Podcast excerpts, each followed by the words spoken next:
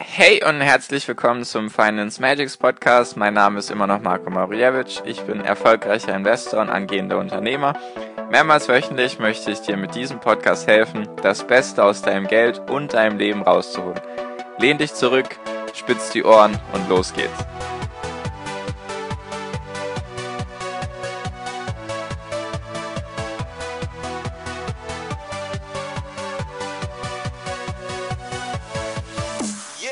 Hi und herzlich willkommen zum Finance Magics Podcast. Wir sind heute bei Folge 155 und heute geht es nochmal um den norwegischen Staatsfonds, beziehungsweise ich möchte mit dir in dieser Folge den Fonds nachbauen in Form von ETFs. Das hatte ich ja, glaube ich, in der letzten Folge am Ende gesagt, dass ich das vorhabe, einfach um dir vielleicht mal ein paar Inspirationen mit auf den Weg zu geben. Genau, falls du jetzt noch gar nicht weißt, worüber ich spreche, einfach die Folge davor anhören und einfach nochmal ganz kurz in zwei, drei Sätzen was zum norwegischen Staatsfonds. Das ist eben von der norwegischen Regierung, wurde dann 1996 ins Leben gerufen, einfach um für die zukünftigen Generationen, ja, ein, ein Vermögen aufzubauen, möchte ich fast schon sagen. Norwegen ist sehr reich an Bodenschätzen, vor allem an Öl und Gas, und die haben eben das Geld schon damals sehr früh angelegt, eben in Aktien, Anleihen und Immobilien und genau, da ist eben dieser Fonds jetzt sehr, sehr groß geworden mit mehr als einer Billion Euro an Vermögen.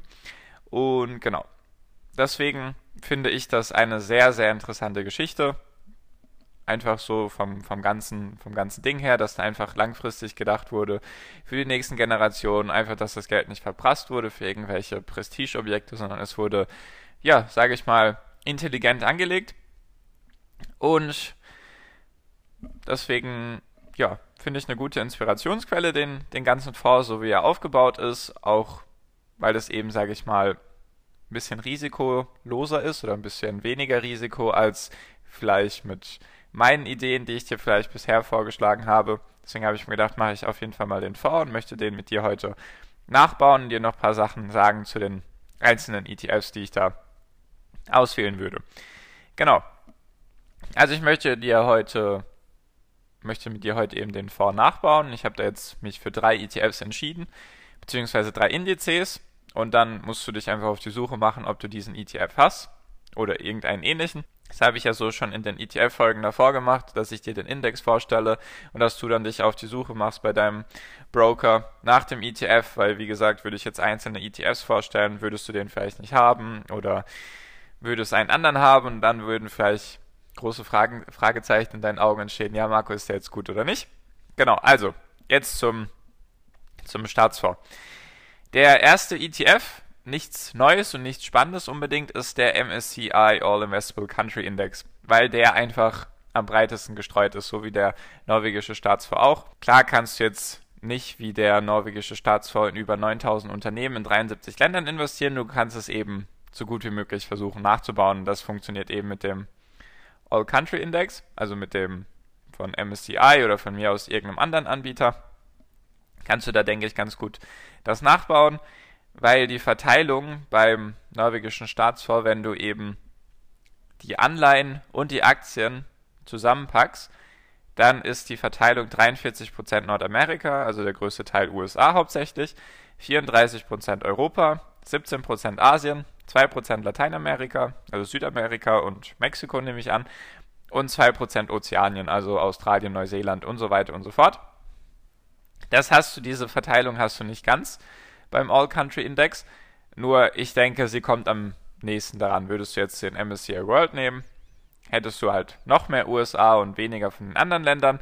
Nur ich sag mal, von der Rendite her nimmt sich das nicht so viel. Also ich meine jetzt zwischen dem MSCI All Investable Country Index und dem MSCI World. Da ist eigentlich kaum ein Unterschied von vielleicht 0,02% Rendite auf Sicht von, ich glaube, 30 Jahre oder so. Also da machst, machst du nichts falsch. Auch mit dem MSCI World kannst du den auf jeden Fall sehr gut nachbauen in dem Bereich Aktien. Jetzt zum, zum spannenden Teil und zwar zum Thema Anleihen. Und zwar haben sich die Norweger bzw. die Regierung oder wer auch immer das dann aufgesetzt hat, haben sich sozusagen Limits gesetzt. Das finde ich auch eigentlich sehr gut. Und zwar sagen sie, es dürfen maximal 70 Prozent, also bis maximal 70 Prozent von unserem Fonds dürfen eben in Aktien investiert sein, bis maximal 30 Prozent in Anleihen und bis maximal 7 Prozent in Immobilien. Wenn du das jetzt zusammenrechnest, sind das natürlich mehr als 100 Prozent, deswegen ist da immer eine Verteilung. Also jetzt sind, glaube ich, knapp, knapp 70 Prozent in Aktien, dann, glaube ich, 20 Prozent circa oder 25 Prozent in Anleihen und 3 Prozent in Immobilien. So ist aktuell die Verteilung beim Fonds, nur das kann sich natürlich alles relativ schnell wieder ändern. Und jetzt zum, zum Punkt Anleihen, der ja der zweite große Part von dem Fonds ist. Da habe ich den FTSE World Government Bond Index gefunden, so als größten, größten Index auf Anleihen. Also ganz kurz, FTSE habe ich auch nachgeschaut, ist Financial Times plus die Londoner Börse. Das ist sozusagen ein Unternehmen von den beiden Unternehmen, sage ich mal, ist daraus entstanden. Könnte man sagen, eine Tochterfirma oder Schwesterfirma, wie auch immer, damit du da weißt, wer dahinter steckt. World, weißt du, Government Bond sind einfach Staatsanleihen. Government Bond wegen Government ist Regierung, deswegen Staatsanleihen. Es gibt ja Staatsanleihen und Unternehmensanleihen und Government Bond sind eben die von den Ländern. Da ist auch die Verteilung nochmal in dem norwegischen Staatsfonds so geregelt. 70% sollen in Staatsanleihen und 30% in Unternehmensanleihen. Deswegen habe ich mir gedacht, stelle ich dir jetzt einen ETF vor, beziehungsweise einen Index, der eben die Staatsanleihen abdeckt, weil sie eben auch eine größere Gewichtung in dem norwegischen Staatsfonds haben. Und da gibt es eben diesen World Government Bond Index wenn du wahrscheinlich einfach Staatsanleihen-Index weltweit eingibst in Google, wirst du auch irgendetwas finden oder vielleicht bei deinem Online-Broker. War ein bisschen schwieriger, den zu finden. Ich weiß nicht, vielleicht hast du den dann auch nicht. Dann wird es ein bisschen schwierig, Anleihen nachzubauen.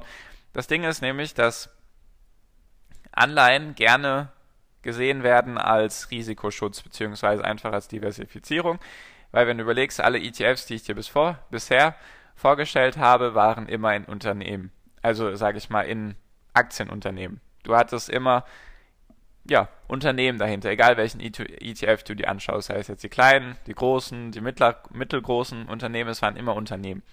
Und Anleihen sind, sage ich mal, eine sehr gute Diversifizierung noch in eine andere Anlageklasse, deswegen auch bei vielen solchen, sage ich mal, wenn du versuchst, dein Depot oder dein Portfolio aufzugliedern in verschiedene Bestandteile, dann gibt es da eigentlich immer einen Anteil von Anleihen. Beziehungsweise kannst du natürlich machen, dass das jetzt mit dem Fonds ist das alles sehr konservativ, sage ich mal, einfach um dein Geld abzusichern. Natürlich, wenn du jung bist und Zeit hast und Lust hast, mehr Rendite als die ETFs zu holen, dann ist das natürlich weniger interessant vielleicht für dich. Nur auf jeden Fall hast du mal dann davon gehört, dass es ebenso üblich ist, dass man da auch Anleihen mit reinnimmt.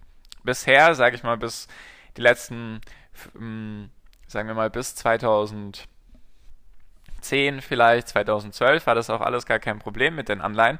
Nur inzwischen, hast du ja bestimmt mitbekommen, gibt es immer weniger Zinsen, beziehungsweise inzwischen sogar Negativzinsen und das wirkt sich eben direkt auf die Anleihen aus. Weil früher war es üblich, dass du mit Anleihen, sage ich mal, zwischen 3 und 6 Prozent pro Jahr gemacht hast. Die waren dann auch sicherer als Aktien also sicherer ist immer ein schwieriges Wort, deswegen in Anführungszeichen setzen. Nur sie waren, du musst das betrachten. Es ist, sage ich mal, unwahrscheinlicher, wenn, also wenn du ja US-Staatsanleihen dir kaufst, dann muss ja die US-Regierung beziehungsweise der US, also die, die Vereinigten Staaten von Amerika, wer auch immer da jetzt dazu zählt, müssen dir das Geld zurückzahlen, weil du leist denen ja Geld. Und es ist unwahrscheinlicher gewesen oder finde ich auch immer noch unwahrscheinlicher, dass jetzt die ganze USA pleite geht, weil dann würdest du dein Geld nicht mehr bekommen bei deinen Staatsanleihen. Es ist eben unwahrscheinlicher, dass das passiert, als dass jetzt irgendein spezielles Unternehmen, egal welches es ist, auch wenn es jetzt aus den USA kommt, dass das eben pleite geht. Also dass dieses einzelne Unternehmen pleite geht, ist wahrscheinlicher. Natürlich ist das trotzdem sehr unwahrscheinlich, nur es ist wahrscheinlicher, als dass jetzt ein, also dass der US-Staat pleite geht. Deswegen werden gerne Staatsanleihen genommen oder wurden immer gerne Staatsanleihen genommen, weil du einfach da, sage ich mal, sehr sicheres Geld bekommen hast. Du hast halt deine Zinsen bekommen und so weiter. Nur sind jetzt diese 4, 5, 6 Prozent von den letzten Jahren oder Jahrzehnten von mir aus sind jetzt eben eigentlich nicht mehr möglich, weil wenn du schaust, in den USA kriegst du jetzt noch 2 Prozent. Also du kannst mit Glück die Inflation ausgleichen. und in Europa kriegst du halt gar nichts mehr. Also 0%, vielleicht 0,5% mit Glück. Ich glaube, aus Großbritannien kriegst du 0,5%. Die Schweizer und die schwedischen Staatsanleihen sind im Minus, also kriegst du da gar nichts. Musst sogar Geld draufzahlen. Deswegen ist das mit den Anleihen, sage ich mal, ein schwierigeres Thema im, im Moment, weil sie bringen dir halt eigentlich keinen, ja, keinen Wertzuwachs. Es ist halt einfach nur, wenn es mal an der Börse runtergehen würde, hättest du halt deine Anleihen, die wären vielleicht sicherer, sage ich mal. Also die würden vielleicht dann nicht runtergehen oder ja, nur du würdest, du kriegst im Moment halt eigentlich keine Zinsen. Und das Ding ist, natürlich gibt es auch Anleihen, die dir Zinsen bringen. Es gibt sogar noch Anleihen, die bringen dir 7, 8 oder 9 Prozent, beziehungsweise 6 bis 8 Prozent kriegst du. Nur ist das eben, ohne das jetzt irgendwie negativ zu werten, nur sind das jetzt Länder wie Argentinien zum Beispiel. Argentinien oder die argentinischen Staatsanleihen, wenn du da aktuell schaust, was du da kriegst, liegen die, glaube ich, bei 7,8 Prozent.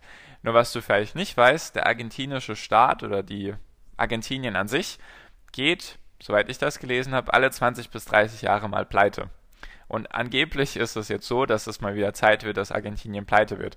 Also, wie gesagt, deswegen, wenn du irgendwo siehst, eine Anleihe, die bringt jetzt 7%, dann immer schön nachschauen, was sich dahinter verbirgt. Das ist auch dasselbe bei den Unternehmensanleihen. Wenn du da Unternehmensanleihen hast, die dir 5, 6, 7% Rendite versprechen, also die Zinsen, das sind dann wirklich Zinsen, die du bekommen würdest, dann immer nachschauen, welches Unternehmen steckt dahinter erwirtschaftet dieses Unternehmen überhaupt genug Geld, um die Anleihen zurückzubezahlen oder wie auch immer. Das ist jetzt ein bisschen ein kleiner Exkurs zu dem Thema Anleihen gewesen. Nur wollte ich dir jetzt einfach mal den norwegischen Staatsfonds nachbauen. Und da gehören eben die Anleihen auch dazu.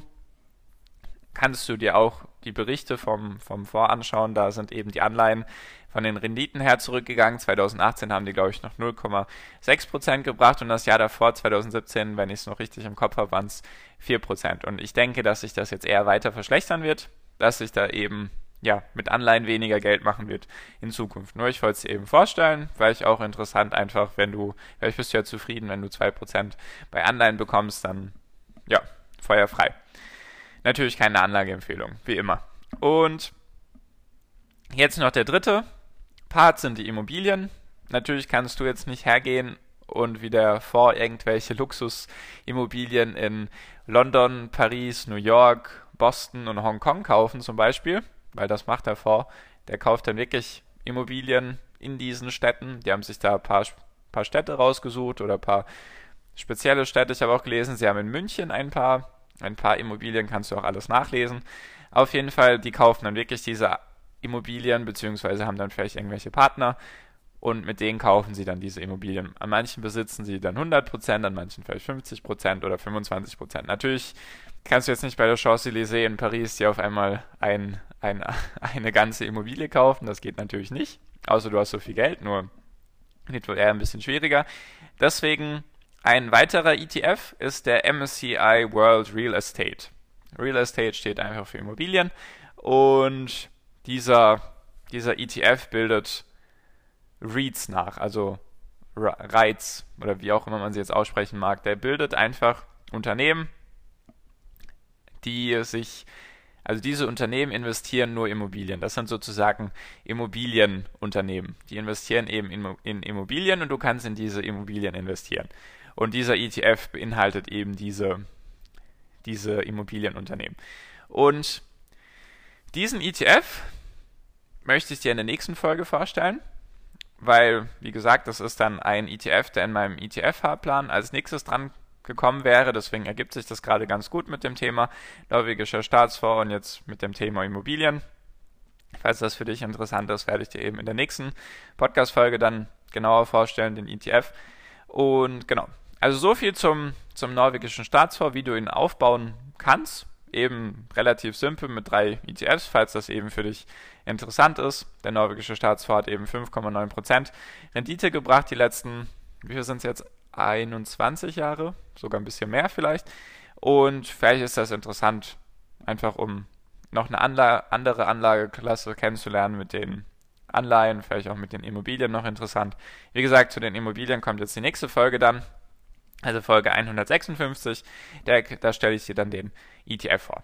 Genau, so viel wollte ich dir zum norwegischen Staatsfonds mit auf den Weg geben, weil ich das sehr interessant finde, dass eben ein Staat Geld investiert und es eben läuft, sage ich mal, dass die ja eben mehr als 50 Prozent von ihrem Vermögen in diesem Fonds durch Rendite erwirtschaftet haben und dass sie trotzdem die zwei letzten Finanzkrisen miterlebt haben und trotzdem 5,9% Rendite machen, finde ich sehr, sehr, sehr schön und sehr erstrebenswert. Sollten mehr Länder so handhaben.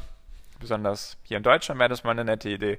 Genau, so viel wollte ich dir mit auf den Weg geben. Falls da irgendwie Fragen sind oder so, weißt du ja inzwischen, du kannst mit mir kostenlos telefonieren. Ist der erste Link oben, financemagics.com. Oder du schreibst mir auf Instagram, Facebook und YouTube. Also wie wie du siehst, ich mache es hier sehr, sehr einfach, dass du mit mir kommunizieren kannst. Falls irgendwie Fragen sind, dann einfach unten die Links anschauen oder einfach auf den Plattformen nach Finance Magic suchen, dann findest du mich auch. Genau, so viel von mir zu dieser Folge. Danke dir fürs Zuhören bis hierhin.